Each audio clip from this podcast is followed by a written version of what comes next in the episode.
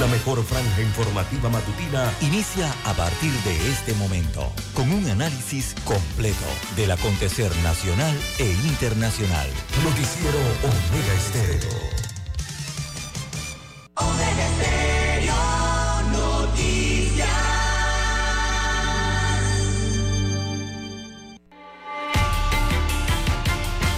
A continuación, los titulares, con los hechos que son noticias hoy.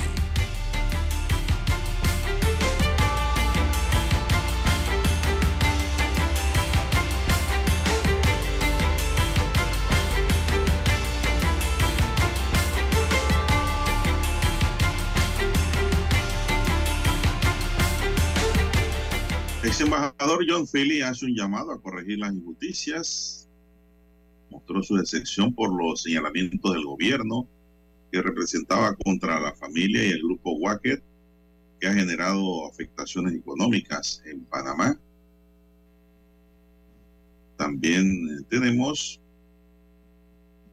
Ministerio de Ambiente inspecciona construcción de calle denunciada por Ancón controlan incendio en Cerro Punta en un 85%, afecta cinco hectáreas del Parque Internacional en La Amistad. También tenemos que el Comité de Elecciones del Panameñismo realiza sorteo de posiciones en la boleta de votación para sus elecciones primarias. Asesinan a un hombre en Chilibre la policía busca al responsable, se habla de un crimen pasional. Continúa la ola de violencia en contra de la policía de tránsito y también contra inspectores de tránsito. En Darien, un sujeto golpeó duramente a un policía porque le boleteó al correr con un exceso de velocidad. Este sujeto ya fue localizado y está detenido y tendrá que enfrentar su proceder ante las autoridades judiciales. También una persona chocó su moto y su acompañante cayó un canal. También, señoras y señores, Kenny Quintero fue imputado por femicidio y violación y quedó detenido. Finalmente, decía que no tenía nada que ver con la muerte de la menor, pero dicen los investigadores que fluidos corporales del asesino fueron hallados en el cuerpecito de Lina. Todas esas evidencias fueron tomadas por medicina legal al momento en que encontraron a la víctima. También, señoras y señores, para hoy tenemos una balacera en Nueva Libia y continúa la ola de muertes en las calles. Muere un joven, en lo que dicen que es un choque de banda. En otros temas para hoy también tenemos Ministerio de Educación llama a todos los docentes a dar clases hoy. Hoy es un día normal de clases. Policía suspende un parking con unos 400 asistentes. Esto fue en Cabo Verde, una fiesta de calle sin permiso y sin nada.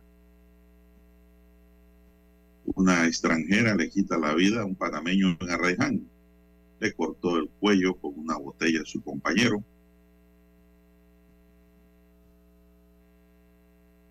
También tenemos amigos y amigas que se dio la cadena humana celebrando el Día Internacional de la Familia. Así es, amigos y amigas. Resaltando los valores de la familia panameña en el Día Internacional de la Familia, amigos y amigas. Bien, estos son solamente titulares. En breve regresaremos con los detalles de estas y otras noticias. Estos fueron nuestros titulares de hoy. En breve regresamos.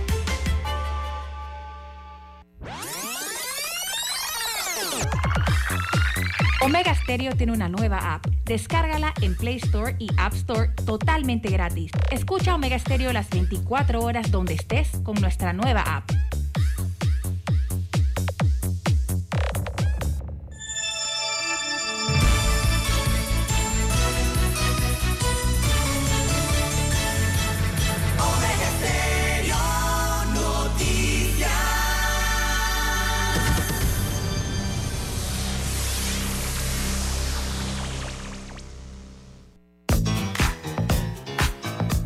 Desde el dominante Cerro Azul en los 107.3. 107.3. Continúa por el majestuoso Cerro Canajagua en los 107.5 para provincias centrales. Hasta el imponente Volcán Barú. En los 107.3. Transmite Omega Estéreo, cadena nacional simultánea. Noticiero Omega Estéreo.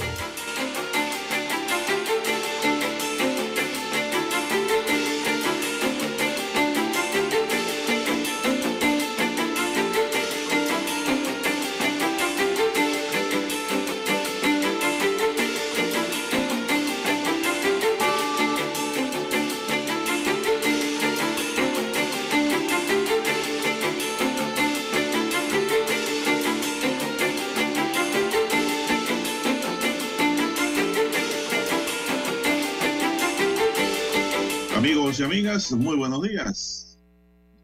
Lunes 15 de mayo del año 2023. Señoras y señores, en el tablero de controles nos acompaña don Daniel Arauz Pinto. En la mesa informativa les saluda Juan de Dios Hernández Sanjur. Amigos y amigas, esperando que don César Lara entre en acción.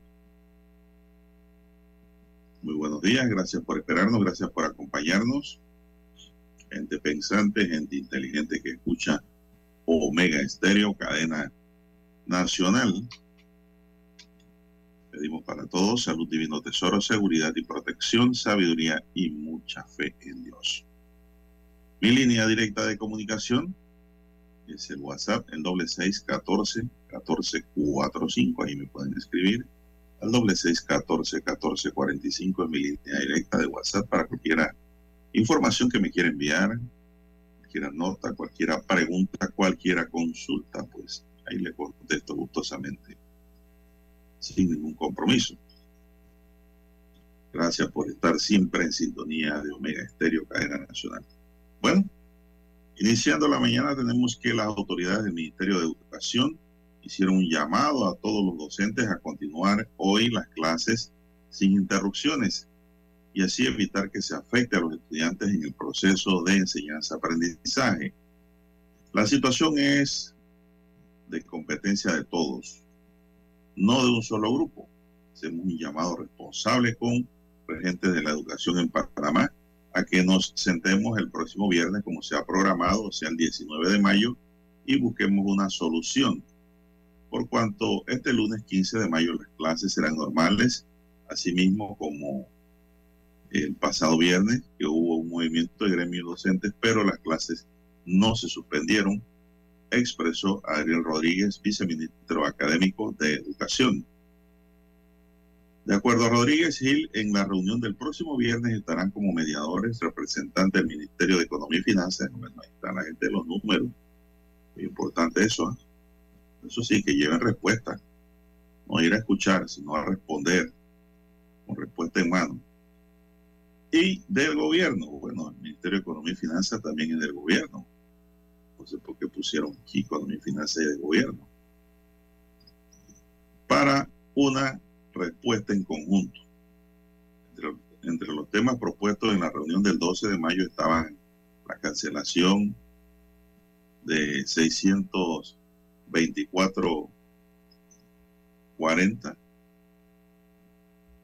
626 40 de ajustes salariales del 2020 en un solo pago. Dirigentes magisteriales han convocado una asamblea general para hoy e hicieron un llamado de atención a los padres de familia para que no enviaran a sus hijos a la escuela. Pero eh, ministerio dice que es un día normal porque la reunión clave y cumbre será el próximo viernes, donde se esperan pues, que salga una respuesta y los educadores pues, puedan ya tener con más claridad eh, las respuestas a sus aspiraciones y a la exigencia de los cumplimientos que están diciendo que no se les ha cumplido.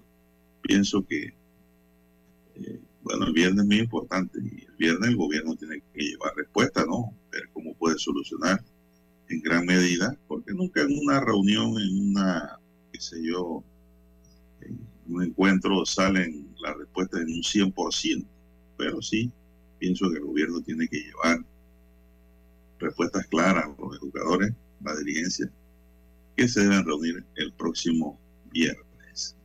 Amigos y amigas, a mí me parece que debieron invitar también al defensor del pueblo. Me parece que sí. No sé si el defensor del pueblo está invitado a esa, a esa reunión, pero sí para mí eso es importante que este funcionario participe en todo este tipo de encuentros y reuniones para tener un marco claro de qué es lo que está sucediendo, ¿no?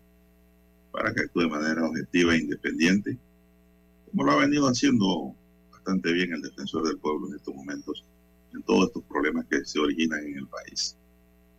Son las 5.44 minutos, Dani, 5.44 minutos en su noticiero Omega Estéreo, el primero con las últimas. Vamos a una pausa, don Dani, eh, don Dani y regresamos con más noticias.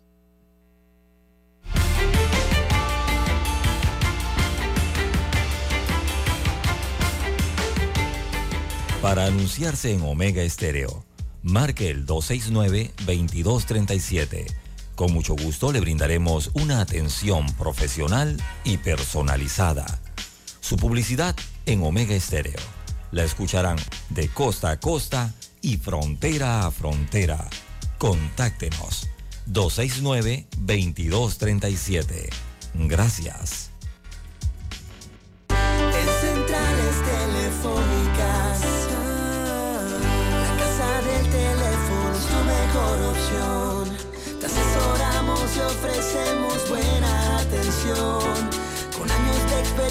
Trabajando para ti. La casa del teléfono, ubicados en ya Brasil y lista hermosa. La casa del teléfono, líder en telecomunicaciones. La casa del teléfono, distribuidores de Panasonic.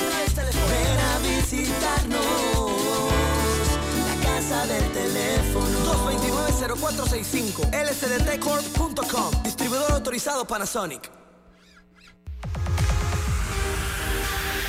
Omega Stereo tiene una nueva app. Descárgala en Play Store y App Store totalmente gratis. Escucha Omega Stereo las 24 horas donde estés con nuestra aplicación totalmente nueva.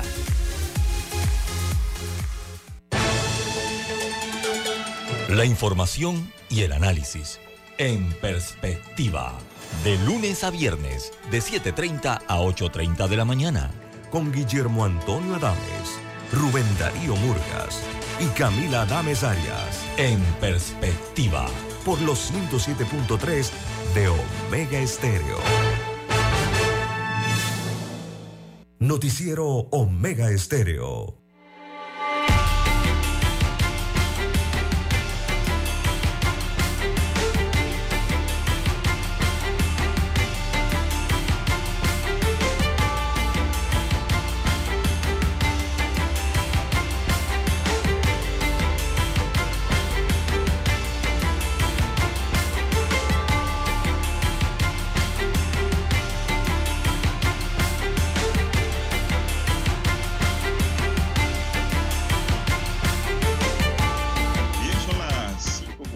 5.47 minutos, señoras y señores, 5.47 minutos en su noticiero Omega Estéreo, el primero con las últimas. Eh, tenemos también que los farmacéuticos están en proceso de elecciones. La Junta Directiva convoca una Asamblea General Extraordinaria donde se presentará, discutirá y aprobará el reglamento electoral para escoger la Junta Directiva y el Comité de Ética del Colegio de Farmacéutico correspondiente al periodo 2003-2025. La Asamblea de los Farmacéuticos Panameños se llevará a cabo de forma presencial y virtual el 17 de mayo de 2023 desde las 6 de la tarde. El reglamento ha fijado el 29 de septiembre del presente año la fecha para las elecciones. Se efectúan los farmacéuticos del sector este y otras provincias que tienen derecho a emitir su voto el 28 de septiembre de 2023. En el capítulo segundo dice el artículo 3, se establece que será requisito sine qua non el estar debidamente registrado en el CONALFARM como miembro activo y estar en paz y salvo. Debe ser estar a paz y salvo para poder elegir y ser elegido. El comité electoral recibirá las nóminas hasta el 8 de septiembre de 2023. Esto es muy importante. ¿eh?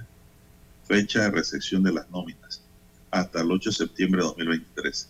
En las oficinas del colegio hasta las 5 de la tarde.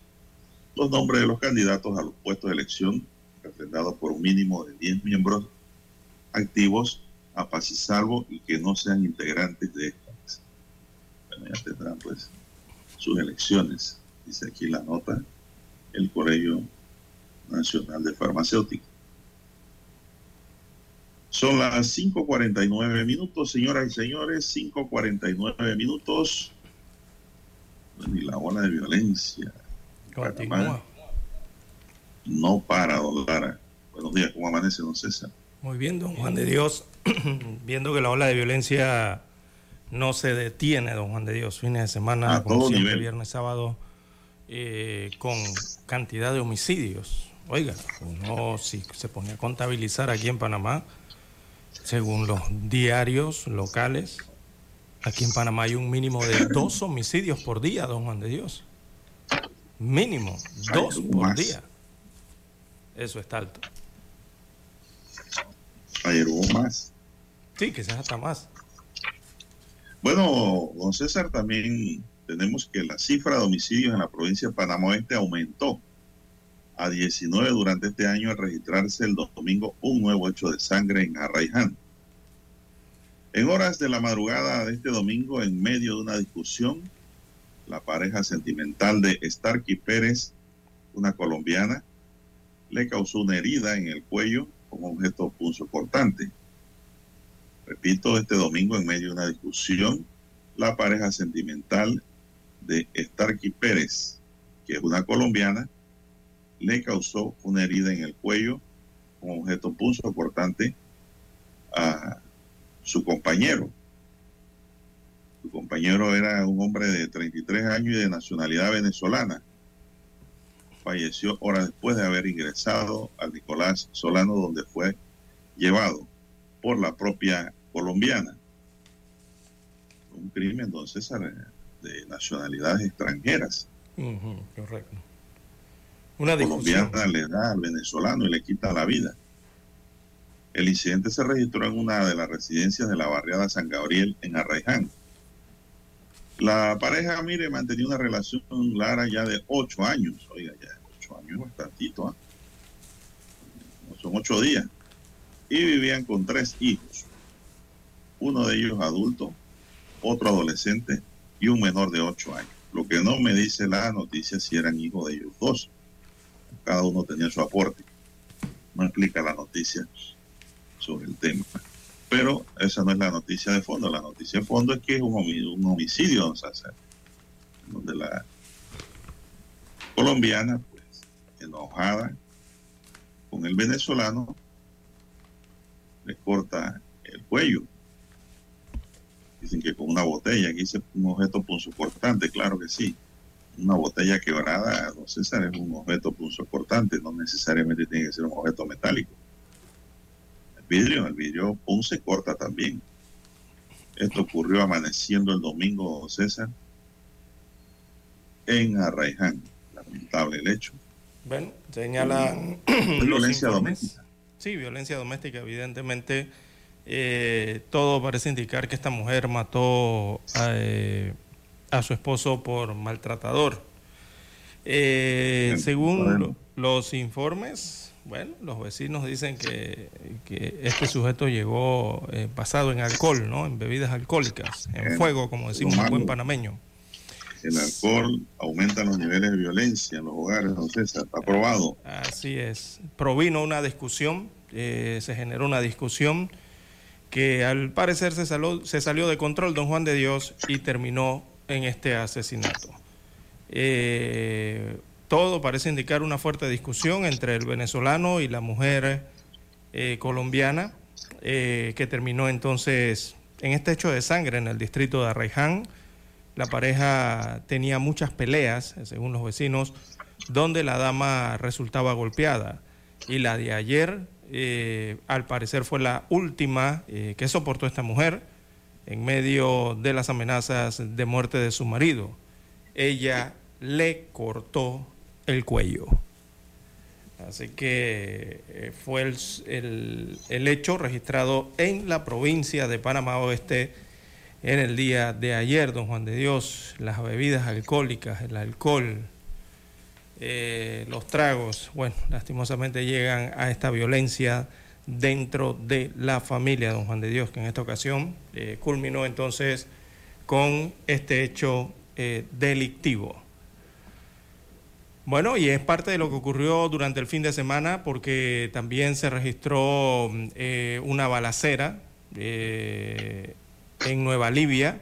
Allí también murió otra persona, al igual que en la provincia eh, de Colón hubo otro asesinato. Lo que ocurrió en Nueva Libia, aquí en el distrito de Panamá, un joven identificado como José Luis Perea Jordán, de entre 25 a 30 años de edad perdió la vida, perdón, perdió la vida producto de un enfrentamiento entre bandas rivales. Así que el suceso eh, tuvo lugar en el sector conocido como el Veragüense, esto en Nueva Libia del el corregimiento de Alcalde Díaz, aquí en la provincia de Panamá, en el distrito de Panamá. Eso fue a eso de las 10 de la noche. El cuerpo de Luis Pérez entonces quedó, según las gráficas, boca abajo en el patio de una de las residencias del sector. Eh, se inició la investigación entonces para dar con los responsables de este también lamentable suceso y bueno, tratar de poner fin a la violencia en la zona, don Juan de Dios. Todos conocerán. ¿Ese dónde ocurrió, don César? Nueva Libia. Todos conocerán este sector de Nueva Libia en Alcalde Díaz. No creo que todos conozcan ese sector. Eh, bueno, por lo menos conocen de los hechos. Eh, conocen de los hechos violentos que realmente se registran por estas áreas y hay que tratar de poner fin a esa eh, violencia, eh, don Juan de Dios.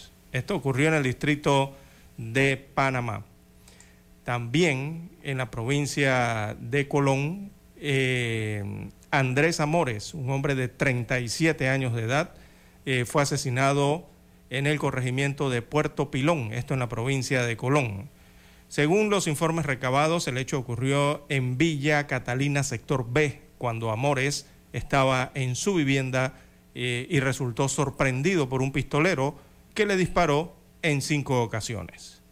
Luego del ataque, el agresor huyó del lugar con rumbo desconocido eh, por las veredas del sector, mientras que la víctima fue auxiliada y trasladada hacia el centro de urgencias de la Policlínica de Sabanitas, de la Caja del Seguro Social donde finalmente se dio a conocer su deceso. Así que la policía eh, anda en la búsqueda del homicida eh, por diferentes puntos del corregimiento de Puerto Pilón. También el Ministerio Público se dirigió hacia el lugar donde se dio este hecho violento a buscar indicios y alguna evidencia en la que, eh, con la que se puede esclarecer entonces este crimen, así como también la sala de urgencias donde falleció Amores, ¿no? Para completar la investigación. Otro hecho delictivo más ocurrido en las últimas 24 horas, este en la provincia eh, de Colón. Bueno, César, y en otro hecho registrado este fin de semana que fue muy caliente, muy violento, no sé qué están consumiendo la gente.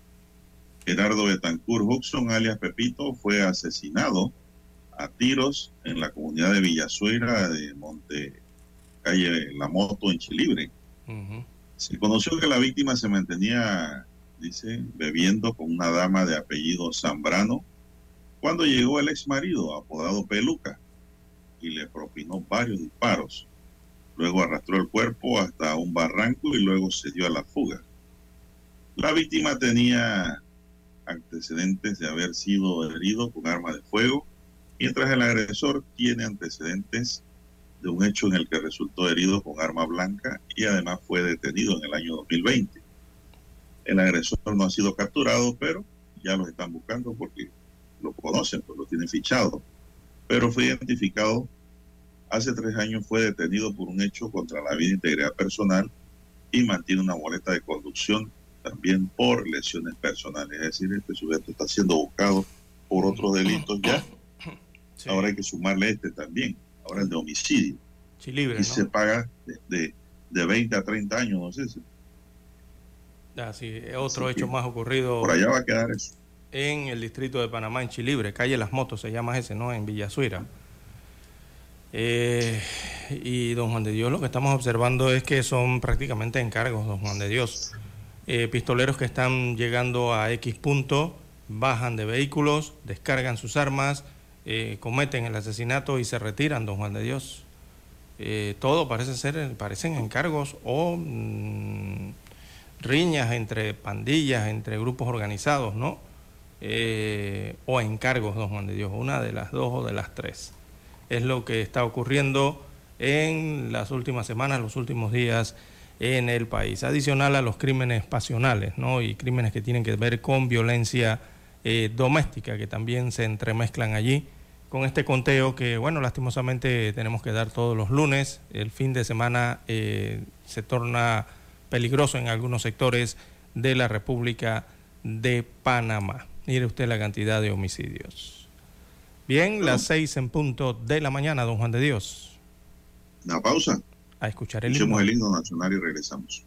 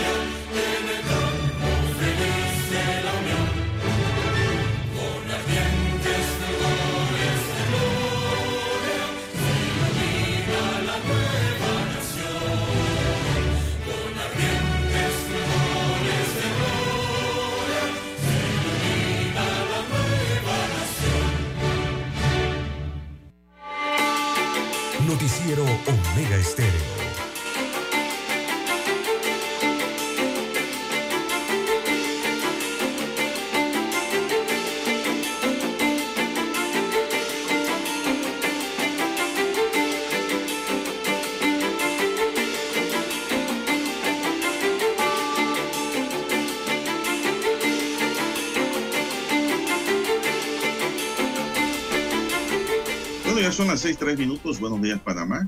Tres minutos pasada la hora seis. Empieza a amanecer en la ciudad capital. Se va la noche y llega la mañana. Bueno, don César, y continúa pues la ola de violencia a todo nivel, de toda naturaleza. Y otra vez un policía de tránsito, don César, es agredido. Ahora, la Policía Nacional interpuso una denuncia ante la Fiscalía contra un ciudadano que agredió físicamente a una unidad de tránsito que estaba en el ejercicio de sus funciones ayer en la provincia de Darién, don César. Eh, los hechos ocurren cuando el policía de tránsito detiene a un conductor por exceder límite de velocidad, ¿no? Eh, de 60 kilómetros por hora y ese conductor, don César, iba a alta velocidad, como se dice popularmente, iba chimeneado. Y al solicitarle la licencia, el ciudadano no, tenía licencia. Por lo que la acompañante pues le dijo al policía, bueno, yo le voy a dar mi licencia para que ponga la boleta. Y el policía pues la tomó y empezó a llenar la boleta, la infracción. En ese momento cuando la unidad de tránsito estaba escribiendo es agredido repentinamente por el sujeto que conducía a 105 kilómetros por hora, quien lo golpea fuertemente en el rostro, le hace un hematoma, le pone un ojo chino y se da a la fuga. El agresor es aprendido y ahora se encuentra a órdenes de la autoridad competente, don César él no sabe en el problema que se ha metido, don César. La ignorancia es atrevida, dice un dicho por ahí. Él está en un problema que no es común. Está agrediendo a. Eh, y voy a explicar por qué. A un funcionario. Así es. Eh, la explicación del tema ya lo hemos dado. Estoy buscando otro elemento por ahí en otra información, don César, que nos pueda servir.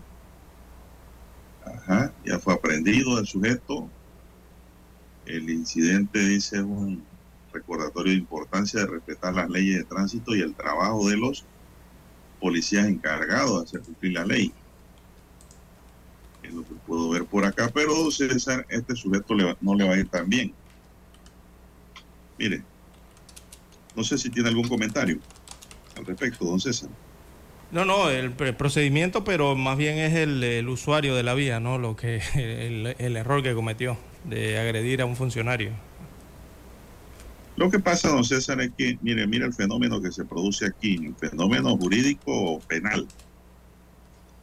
El artículo 140 del Código Penal nos dice que quien causa una lesión a un servidor de la fuerza pública, del órgano judicial, del Ministerio Público o la Autoridad Nacional de Aduana, y otros estamentos de seguridad pública por motivo de sus funciones que desempeña a causa de su empleo o como consecuencia de la ejecución de su trabajo que produzca una incapacidad no mayor de 30 días, será sancionado con dos años de prisión, don César.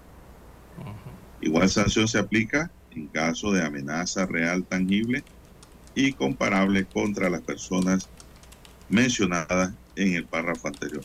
Aquí mucha gente también piensa que cuando alguien llega a la policía o los funcionarios a hacer allanamientos también, usted puede estar amenazándolo, ¿no? Usted está cometiendo un delito. Pero para el caso de tránsito, don César, eh, la lesión, eh, la, la, sanción a imponer está clara, ¿no? Indudablemente, pero aquí se produce un fenómeno, don César.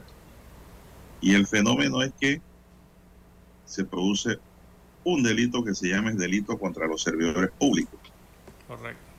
El Código Penal en su artículo 360 dice, quien con violencia, intimidación o engaño impida, obstaculice o imponga a un servidor público o a la persona que le presta asistencia la ejecución u omisión de un acto público de legítimo ejercicio de sus funciones, será sancionado con prisión de dos a cinco años. Aquí aumenta la pena y le explico por qué. La sanción será grabada en la tercera parte a la mitad si el hecho es perpetrado por varias personas o por quien utilice armas o se realice en un proceso judicial. Aquí, aquí se configura en la aplicación de este artículo es porque, don César, el conductor no tenía licencia. ¿No? El policía le dice, bueno, ¿y cómo vamos a hacer? La acompañante de ese conductor le facilita su licencia para que le pongan la boleta a ella, pues. ¿Qué pasa? El policía estaba llenando la boleta a la conductora y vino este sujeto y lo golpeó. Es decir, que con violencia impide y obstaculiza el servicio del funcionario desde el momento en que le pega. Luego se da la fuga. El policía no lo estaba boleteando a él directamente, César. Le estaba poniendo la boleta al acompañante. Pero él viene de allá donde el lado estaba en su timón, se baja y le mete el derechazo al policía que le puso un ojo hinchado. Le entró a golpe. Es más, hay otro video en donde lo agarraba por el cuello, don César. ¿Te lo vio, verdad? Sí, en la parte frontal Se lo mantenía sujetado el sujeto al policía. Yo siempre... Es decir, a este sujeto le van a poner los dos artículos probablemente en la, en la denuncia y en el desarrollo del proceso, pero sobre todo el 360, porque ya él no era la persona que lo estaban boleteando, sino a la mujer. Y él interrumpe el acto con los golpes que le da a la mujer, eh, al hombre, al policía. Esto nos hace recordar al funcionario de aduana, don César también, que ese sí recibió un tiro en la pierna. Sí, por eso digo, ¿no? Eh. Juan de Dios, en, en, cualquier otro país, el golpear a una, un funcionario de la policía, don Juan de Dios, eh, o sujetarlo de la forma en que yo vi ese video que lo estaban sujetando, yo creo que ese conductor eh, o estuviera lesionado ahora mismo en un hospital, en alguna de sus piernas, o estuviera don Juan de Dios en la morgue. en, en otros Claro. países no se permite esto contra los policías, don Juan de Dios. Es una agresión directa y es uso de armas reglamentarias inmediatamente. Aquí en Panamá la. Policía Nacional es, Brasil- es muy condescendiente, diría yo. En Brasil hubiera ocurrido lo que usted acaba de decir y lo mismo en Estados Unidos. Uh, César. cómo no. En, Ingla- en- golpear a un en policía Francia, en simplemente pues porque pero yo, yo creo que esas normas van a tener que mejorarla y cambiarla don César. Usted no puede estar eh, agrediendo a un policía esté o no esté armado. Yo creo que hay que respetar ¿no? y si el policía abusa bueno para eso están las leyes también. El policía puede ser denunciado y procesado penal y civilmente. Claro que sí. Y administrativamente claro. Entonces, me parece como que aquí se está derramando el vaso, pues, porque aquí, don César, tienden a decir eh, y aplicar la llamada proporcionalidad de la agresión. ajá. Es decir, si el tipo, le, el tipo va con sus puños y le entra puño al policía, el policía tiene que responder también con su puño. Eh, ¿Cómo va un no- policía uniformado a estar embolillado peleando a puño con un No, no, ciudadano? no creo que vaya a ¿Para qué utilizar los puños. Exacto, no creo que vaya la policía a utilizar los puños, don Juan de Dios, en ese momento. O Pero quizás es uno de los norma, puños. O quizás uno de los puños, porque si alguien agrede a un policía, la reacción del policía va a ser primero proteger el arma que tiene en la cintura, don Juan de Dios, a no ser desarmado. Lo primero que nada, ¿no? Por eso digo, si tendría que protegerse de otra forma, sería con uno solo de los brazos o un puño. Eh, y la otra forma sería utilizar su arma, su arma de reglamento, que regular vemos que aquí en Panamá no lo hacen, ¿no? Eh, don Juan de Dios, aquí las unidades eh, quizás son hasta muy permisivas, ¿no? Eh, tratan de Demasiado. utilizar la menor Eso es lo que cantidad permite los abusos. exacto posible atrevidos. que se pueda. Y, y bueno, y eso hay que, hay que resaltarlo de la Fuerza Pública de Panamá, que no utilizan la, la- el- el- el- el- la- la fuerza, ¿no? Eh, cuando se presentan estas situaciones. Tratan de mediar hasta lo más posible, ¿no? Imagínense, incluso hasta dejándose golpear. eh, empujarse, dejando que los empujen, dejando que, que los agredan y todo esto, ¿no?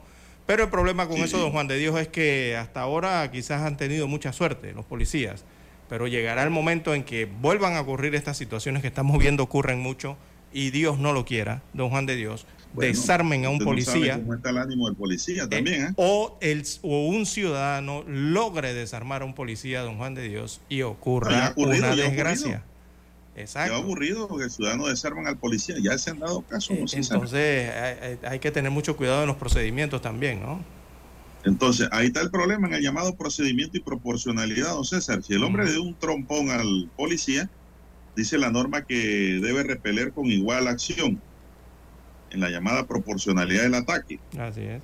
Versus la, eh, la respuesta.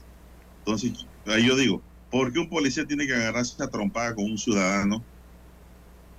Para nada. No, no. Entonces, el policía tiene que dejarse pegar, pues poner la otra mejilla. Eso tampoco es correcto. Bueno, eh, entonces, eh, claro que no. si el ciudadano saca un arma, ahí sí puede el policía sacar su arma, César. Pero eso no puede ser porque sí, ahí está en juego la vida del uniformado. Por eso las otras medidas, ¿no? De gas pimienta, de ahora la orden que le han dado de el taser. exacto, el taser, la orden que les han dado de tener el bastón, eh, este bastón de mando o, macana, como le llaman aquí en Panamá algunos, eh, para poder eh, disminuir, ¿no? A, los ciudadanos que se que incumplen las leyes. pero veo que no todos los policías andan con este bastón, don Juan de Dios, en la cintura. No, no, no, César, es que yo, mira, hay una fotografía aquí en el periódico Crítica en donde el, tipo tiene al policía agarrado como un niño. ¿Esto qué es? Yo creo que yo, si hubiera sido policía, no hubiera durado mucho en la institución, don César. Yo no hubiera soportado eso. Usted recurre rápidamente. Yo de una vez desenfundo y le meto un tiro en la pierna. A la fuerza para controlar eh, de una vez manifestaciones o Eso sí, no le va a tirar el cuerpo, a la pierna. Mala suerte si le rayo la femoral. Pero yo, eh, estos abusos no pueden seguir y no podemos apadrinar esto entonces, como ciudadanos. Eh, el policía hay que respetarlo, el uniforme hay que respetarlo. Sí, porque el, policía... el uniforme sobre todo está en el ejercicio de su Porque ese servidor público que está haciendo, eh, las agresiones no deben ser permitidas contra ellos. ¿Y qué es lo que está haciendo? Lo que está haciendo es evitar es que violes el reglamento de tránsito, por lo menos este es un policía de la Dirección de Operaciones del Tránsito ellos están cuidando de que, bueno, usted maneje adecuadamente, ¿no? Y si hay una violación al reglamento de tránsito, bueno, lastimosamente hay que aplicarle una sanción, ¿verdad? A veces de esas sanciones son monetarias con la boleta, la infracción. por ahí hay un agravante, don eh, César, en las lesiones personales. Hay un agravante, porque escuché que ese sujeto que atacó al policía era boxeador. Mire usted. Todas esas son ventajas que agravan su situación. Así es. Entonces, no, no podemos permitir que esto siga ocurriendo en Panamá. Sí, y, los, hay que educar a la gente. Y los conductores estar conscientes de que no, cometen infracciones, don Juan de Dios. Por una, ¿Cuánto cuesta una boleta de exceso de velocidad, don César? ¿50 dólares? 50 dólares. por 50 dólares este sujeto va a pagar 5 años de prisión Podría o de trabajo comunitario. 60 meses de trabajo comunitario. ¿no?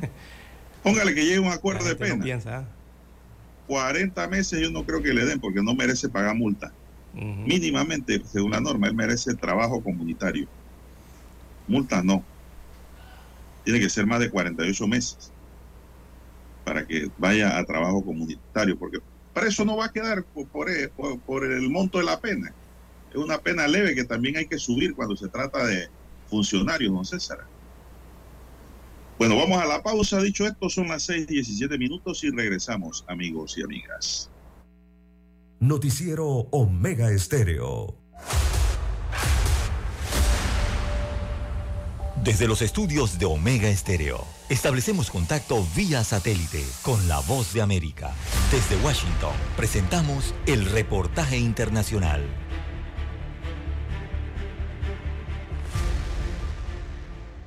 El déficit presupuestario del gobierno proyectado para este año ha aumentado 130 mil millones de dólares debido en parte a un cambio propuesto en los planes de pago de préstamos estudiantiles y una serie de rescates bancarios organizados por los reguladores federales informó la Oficina de Presupuesto del Congreso. Según la agencia AP, la recaudación de ingresos hasta abril fue más baja de lo que esperaba la agencia, lo cual resultó en un déficit presupuestario proyectado de 1.5 billones de dólares para este año, dice la actualización de la Oficina de la Perspectiva Presupuestaria de la Nación a 10 años. En general, esta, que es una entidad no política, anticipa que los déficits aumenten en 20 billones de dólares durante el periodo de 2024 a 2033, con la advertencia de que las proyecciones están sujetas a una gran incertidumbre.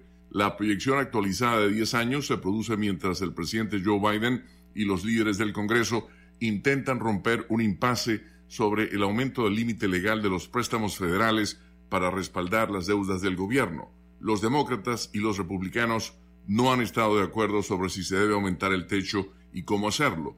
Si bien los demócratas han pedido un aumento sin trabas del límite de la deuda, los republicanos, por otro lado, dicen que los recortes de gastos negociados para el próximo año fiscal son necesarios para obtener su acuerdo y garantizar que el gobierno cumpla con sus obligaciones de financiamiento.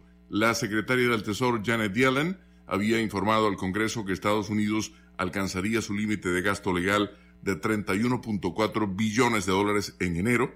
Desde entonces ha implementado medidas extraordinarias, una serie de maniobras financieras y legales para evitar que Estados Unidos entre en mora, pero se pronostica que se agoten en unas semanas. En febrero, la Oficina de Presupuesto del Congreso proyectó que la economía nacional se estancaría este año con una tasa de desempleo que aumentaría al 5.1%, sin embargo, la tasa actual de desempleo es del 3.4%. Leonardo Bonet, Voz de América.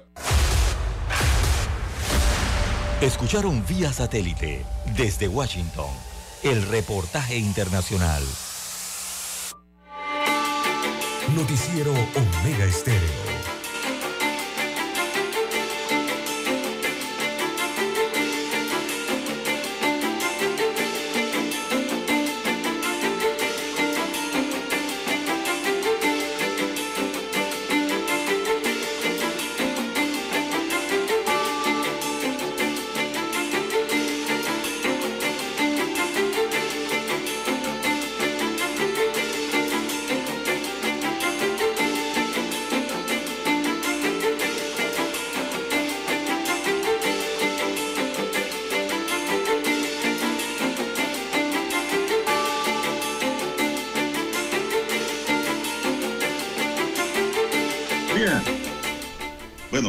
Hay que revisar esto bien.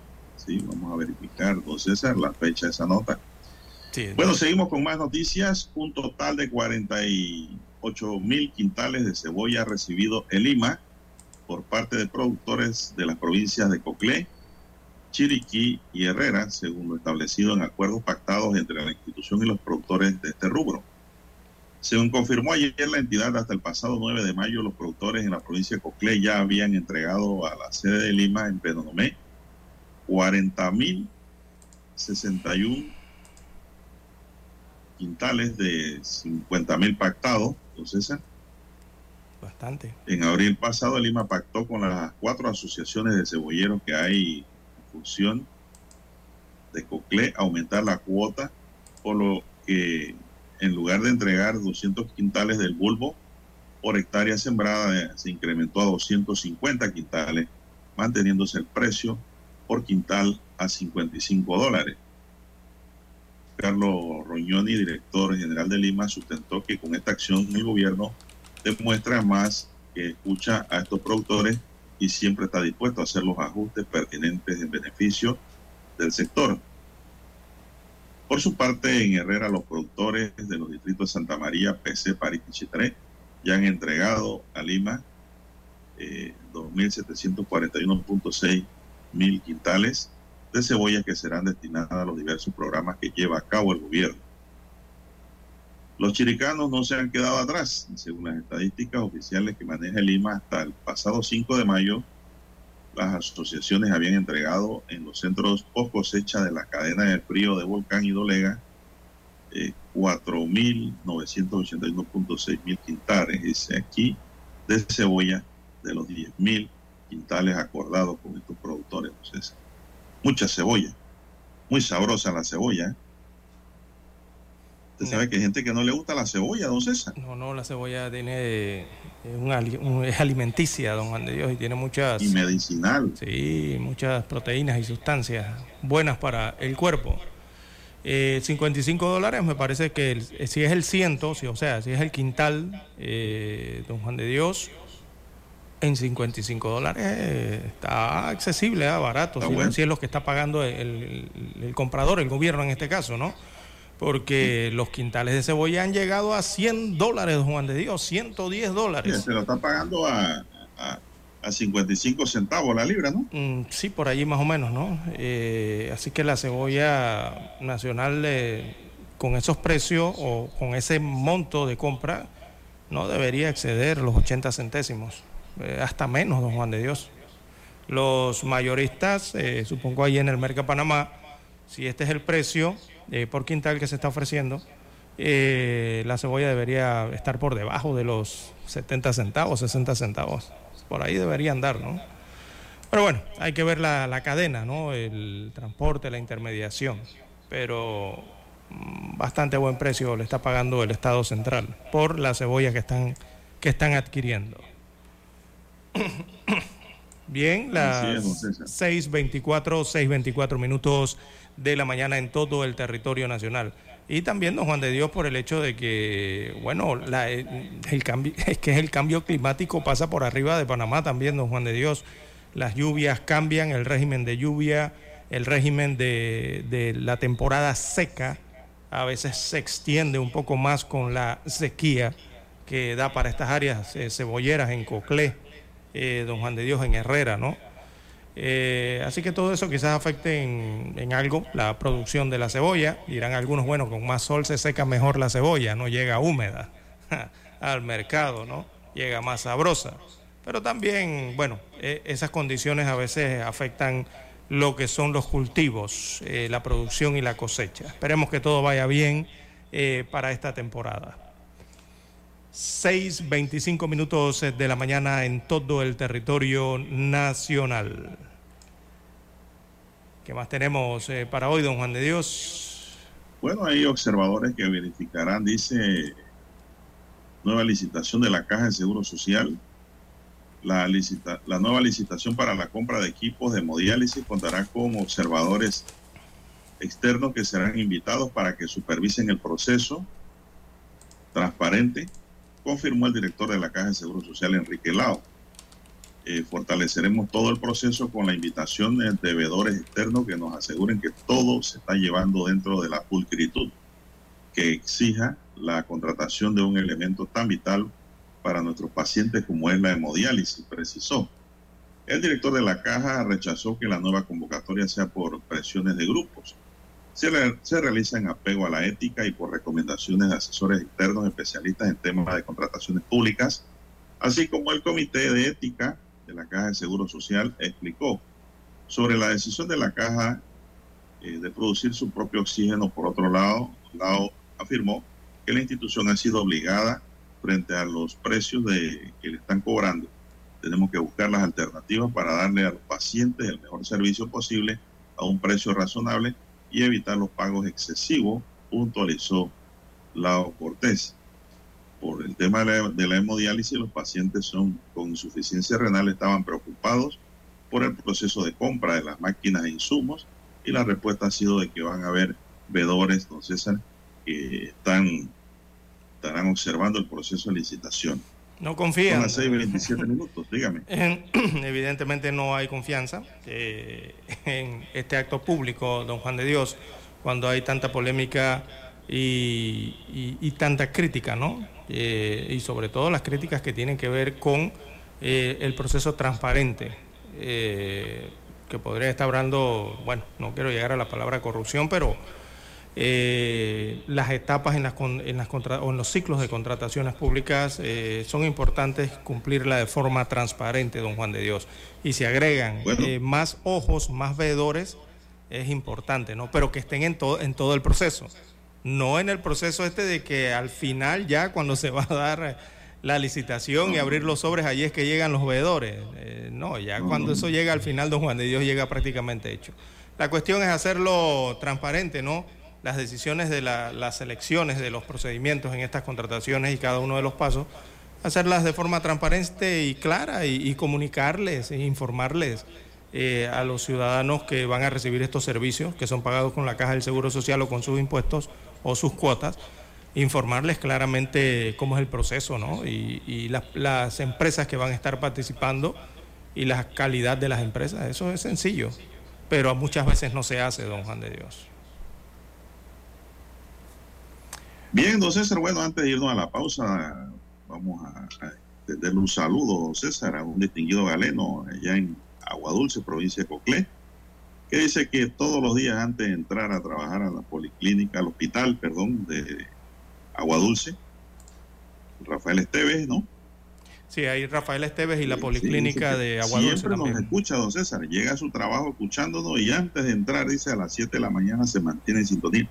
Todos los días, el distinguido galeno, el doctor Daniel Mendoza Ramos, especialista en medicina de ortopedia. El distinguido ortopedia dice que todos los días, aquí preguntó, dice, don César Lara, ¿cómo le va? Pone, escribe aquí. Bien, bien, bien, bien. Saludos. Él está muy, muy, muy, muy, dice, muy satisfecho con Noticias Omega, que lo mantiene informado todos los días, porque dice que las noticias siempre llevan un condimento distinto. Usted lee, escucha y ve la misma noticia, pero cuando Omega Estéreo la procesa, es algo diferente. Con verdadera información, dice, y análisis. Bueno, gracias al doctor Daniel Mendoza Ramos, médico ortopeda en el Rafael Esteban de, la Así es, saludos. distrito de Agua Dulce. Saludos hasta el sudoeste de Coclé. Sí, gente inteligente que escucha Omega Estéreo, don César. Bueno, Dani, vamos aquí nosotros a hacer una pausa para escuchar el periódico. Noticiero Omega Estéreo.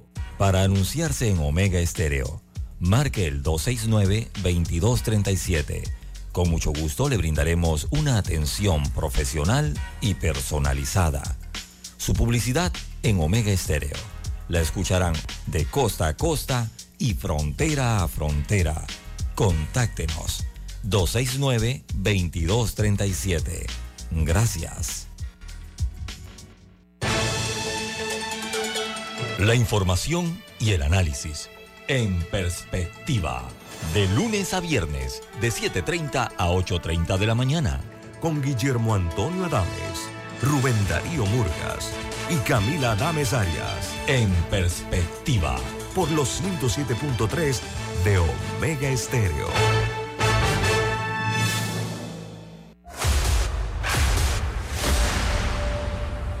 Desde los estudios de Omega Estéreo, establecemos contacto vía satélite con la voz de América. Desde Washington, presentamos el reportaje internacional.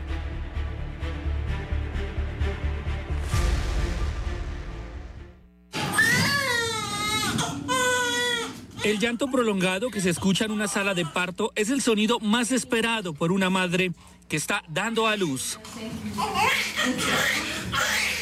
Pero muchos de estos nacimientos ocurren antes de las 40 semanas de gestación, que es el tiempo determinado para que un bebé nazca en buenas condiciones de salud. Si el parto se da antes de este tiempo, los recién nacidos enfrentan varios desafíos. Todos los niños que nacieron prematuros, que son los menores de 37 semanas, y, menos de 2.500 gramos. O el que nació mayor de 37 pero con menos de 2.500. A estos pequeños se les llaman prematuros y uno de cada cuatro casos tiene riesgo de muerte, según datos oficiales.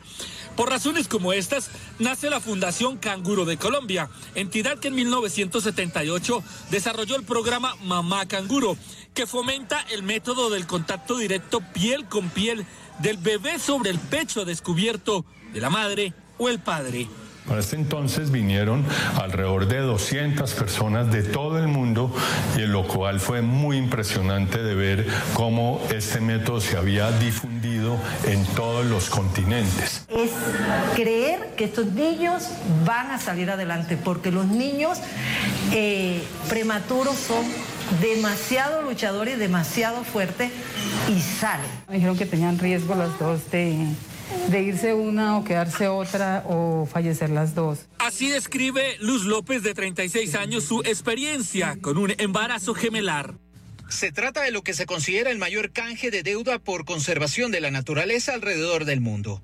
Altos funcionarios del gobierno ecuatoriano y el embajador de Estados Unidos a nombre de su país hicieron el anuncio. Esto significa que se ha canjeado deuda actual por un valor aproximado de 1.630 millones de dólares por una nueva deuda de 656 millones de dólares. Se estima que el ahorro o el saldo de la deuda, según el gobierno ecuatoriano, sea de aproximadamente 1.100 millones de dólares. El Banco Interamericano de Desarrollo operará a través de una garantía por 85 millones de dólares, mientras que la Corporación Financiera de Desarrollo Internacional de Estados Unidos deberá aportar una garantía de riesgo político por más de 650 millones de dólares. Esta transacción nos permite proteger a perpetuidad, a perpetuidad 198 mil kilómetros cuadrados de océano y riqueza natural. Los recursos que se obtengan producto de la operación se destinarán a la creación de un fondo especial que permitirá financiar actividades de conservación en el archipiélago de Galápagos, localizado a unos mil kilómetros del territorio continental ecuatoriano. Nuestra Corporación Financiera de Desarrollo de los Estados Unidos, mejor conocido como DFC, DFC, espera seguir trabajando con nuestros otros socios en el mundo para promover este modelo del Ecuador en otras partes del mundo. Otra de las apuestas del gobierno ecuatoriano es que el alivio de la deuda se destine a proyectos de inversión social durante las dos siguientes décadas. Néstor Aguilera, Voz de América, Quito. Escucharon vía satélite desde Washington el reportaje internacional. Noticiero Omega Estéreo. Las noticias impresas en tinta sobre papel. Con ustedes. Escuchando el periódico. Los titulares de las primeras planas de los diarios estándares de circulación en Panamá.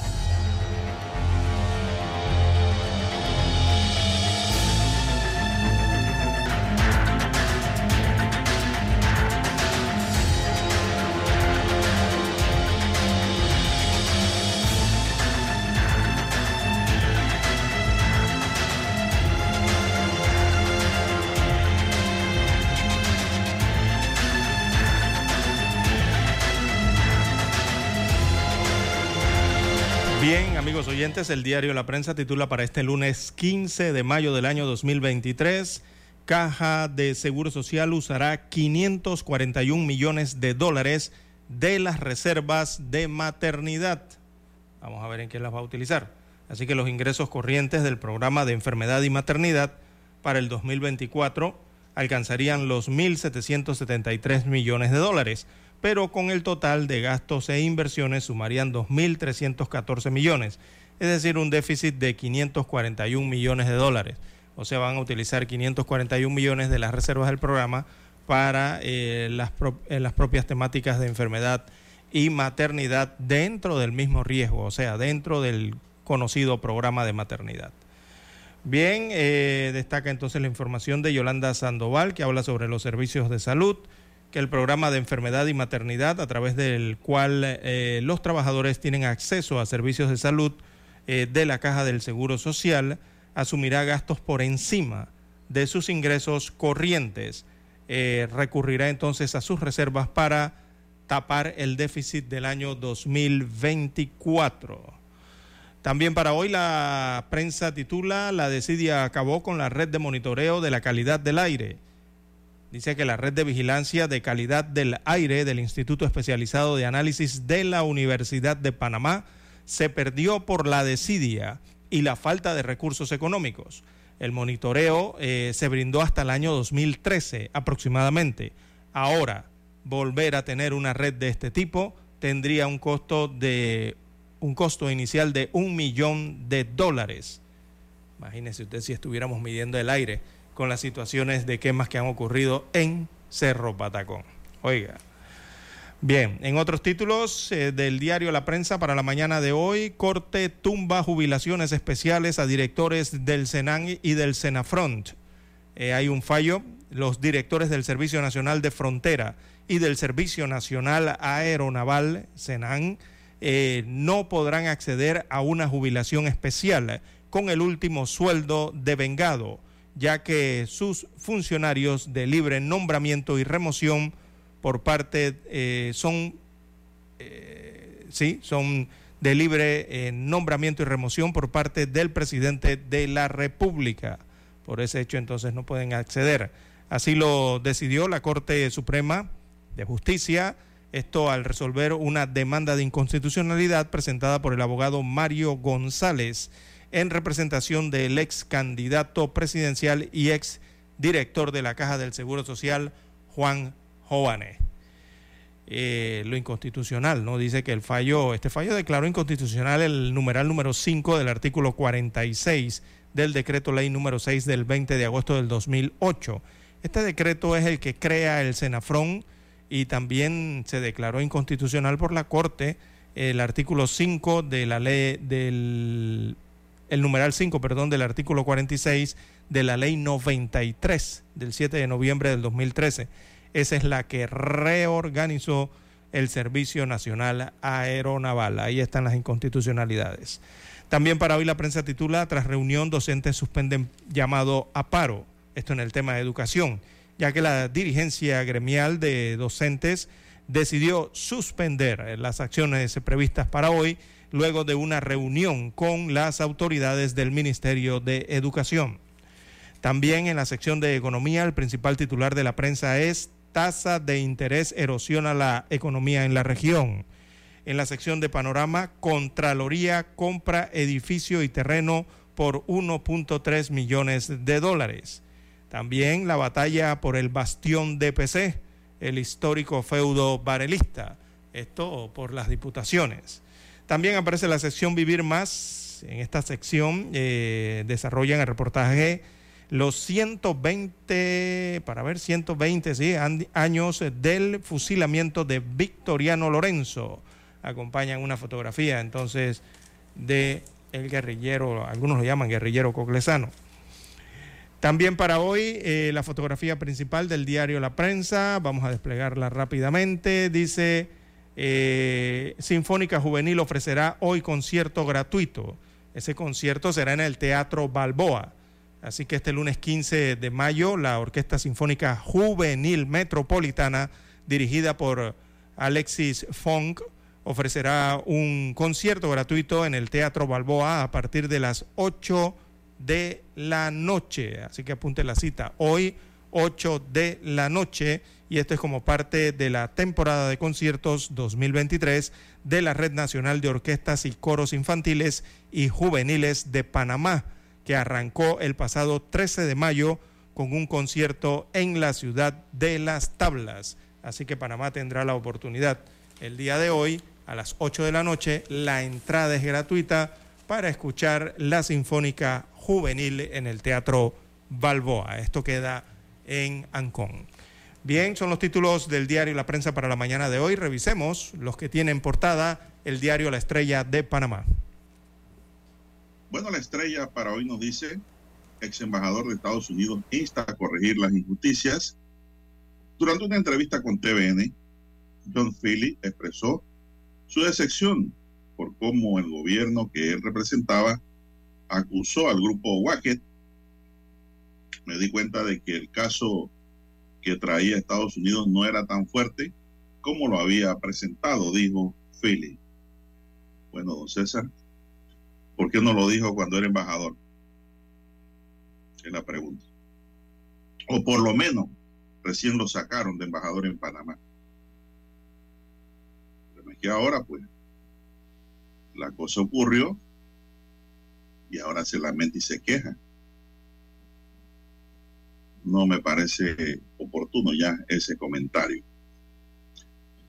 La grandeza de la mujer panameña en el deporte, las atletas panameñas han ganado en decenas o quizás en centenares de ocasiones, pero sus triunfos no han sido tan celebrados como lo de los colegas masculinos. De verdad. Ni hablar del poco apoyo que históricamente han recibido de sus propios dirigentes porque no han creído en ellas o de los gobernantes que nunca han apostado en serio por nuestro deporte. La halconera, un refugio para aves rapaces. La rehabilitación y dedicación es el principal medicamento que reciben las aves en el Centro de Custodia por Expertos de la Fundación Naturaleza y Ciencia 517. Los pilares que marcarán la banca del futuro. Empresas consultoras exponen una serie de recomendaciones para que el sector financiero mejore sus servicios, se mantenga a la vanguardia y siga competitivo. Y en un titular acá de techo de caballete, como dice don César, no me voy a bajar, voy a correr y voy a ganar, dice Yanivel Abrego. Según Abrego, Rook llevó a Cambio Democrático a perder en las elecciones de 2019 porque no quiso recorrer el país, no quiso ir a las comarcas y no quería caminar a buscar, buscar los votos, don César. Oiga, pero quedó de segundo. ¿eh? Bien, amigos y amigas, estos son los titulares de la Estrella de Panamá para hoy. Y concluimos así con la lectura de los titulares correspondientes a la fecha. Hasta aquí, escuchando el periódico. Las noticias de primera plana, impresas en tinta sobre papel. Noticiero Omega Estéreo. Desde los estudios de Omega Estéreo, establecemos contacto vía satélite con la voz de América. Desde Washington, presentamos el reportaje internacional.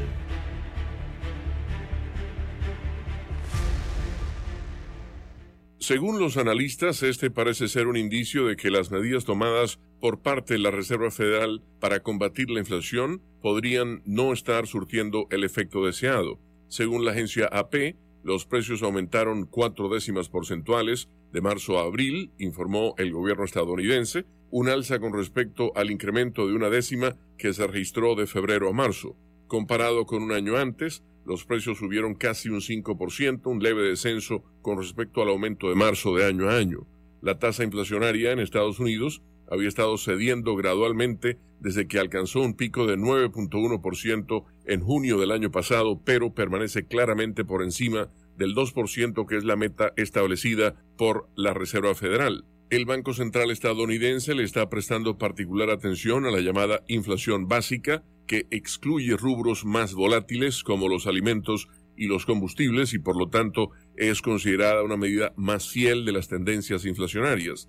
La inflación de los precios básicos fue de cuatro décimas porcentuales de marzo a abril, igual que desde febrero a marzo. Esta es la quinta vez en que la inflación básica está en cuatro décimas o más. Comparado con un año antes, los precios básicos aumentaron 5,5%, una décima menos del registrado en marzo. En cuanto a los artículos de consumo diario, el reporte mensual de inflación fue ambivalente. Los precios de la gasolina, por ejemplo, subieron 3% en abril, en contraste, los precios en los supermercados bajaron por segundo mes consecutivo. Los precios de los autos usados subieron 4.4% tras nueve meses de disminuciones. Los alquileres aumentaron, pero a un ritmo menor. Aún así, los datos difundidos ofrecen algunas señales de que la inflación está comenzando a ceder.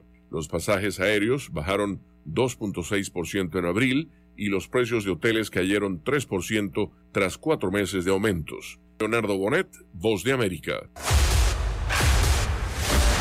Escucharon vía satélite desde Washington el reportaje internacional. Noticiero Omega Estéreo. Es momento de adentrarnos al mar de la información.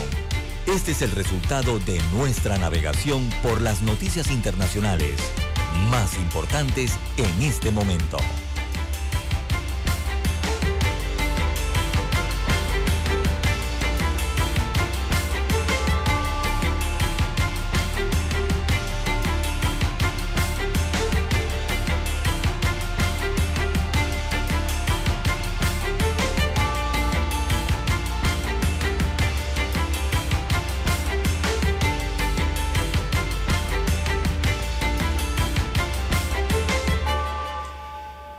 Presidente de Colombia, Gustavo Petro, aseguró ayer que en su país no ocurrirá un golpe de Estado como dice que sucedió en Perú. Recalcó que el país va con paso decidido a la democracia, la justicia y la paz. Aquí no pasará lo del Perú.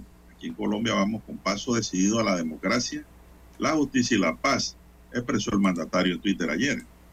Esta semana se desató una polémica en el país porque el coronel retirado del ejército, John Marulanda, expresidente de la Asociación Colombiana de Oficiales Retirados de las Fuerzas Militares, habló en la emisora W Radio de Colombia de defenestrar al presidente, tal como sucedió en Perú con Pedro Castillo tras su fallido autogolpe. Ante esta situación, la Fiscalía abrió una investigación para establecer posibles delitos en unas declaraciones del coronel retirado y ayer pues habló Petro y dijo que eso jamás va a pasar en Colombia. Bueno, son las 6:48 minutos, amigos y amigas. Bien, don Juan de Dios. Bueno, y en Europa, eh, don Juan de Dios, bueno, ahí en el límite entre Europa y Asia, ¿no? Donde está Turquía. Oiga, eh, en las elecciones en Turquía, Erdogan eh, se impone, pero tendrá que ir a segunda vuelta el país para decidir qué presidente continuará, si este presidente continuará o habrá nuevo presidente. Según las agencias oficialistas en Turquía, el actual mandatario tiene, logró la mitad de los votos de las preferencias, 49.9%. Eh, casi la mitad ¿no? de las preferencias con el 90% de los votos escrutados en el país, lo que no le alcanzaría para triunfar porque eh, lo debería, entonces tendrá que ir a balotaje, según estas cifras que aparecen aquí. Así que el presidente de Turquía, el islamista Recep Tayyip Erdogan, eh, ha ganado hoy las elecciones presidenciales, o sea, ayer, pero sin la mayoría absoluta necesaria para evitar eh, una segunda vuelta en dos semanas. Esto ante el candidato opositor, el socialdemócrata Kemal Kilik Daroglu, apellido complicado, Kilik Daroglu, así es el apellido del contrincante, allá en Turquía eh, escrutada entonces la mayoría de los votos. Eh, alcanzó la mayoría, pero tendrá que ir a segunda vuelta en Turquía, entonces para confirmar esa preferencia. Así que fueron los resultados de las votaciones el día de ayer en este país europeo.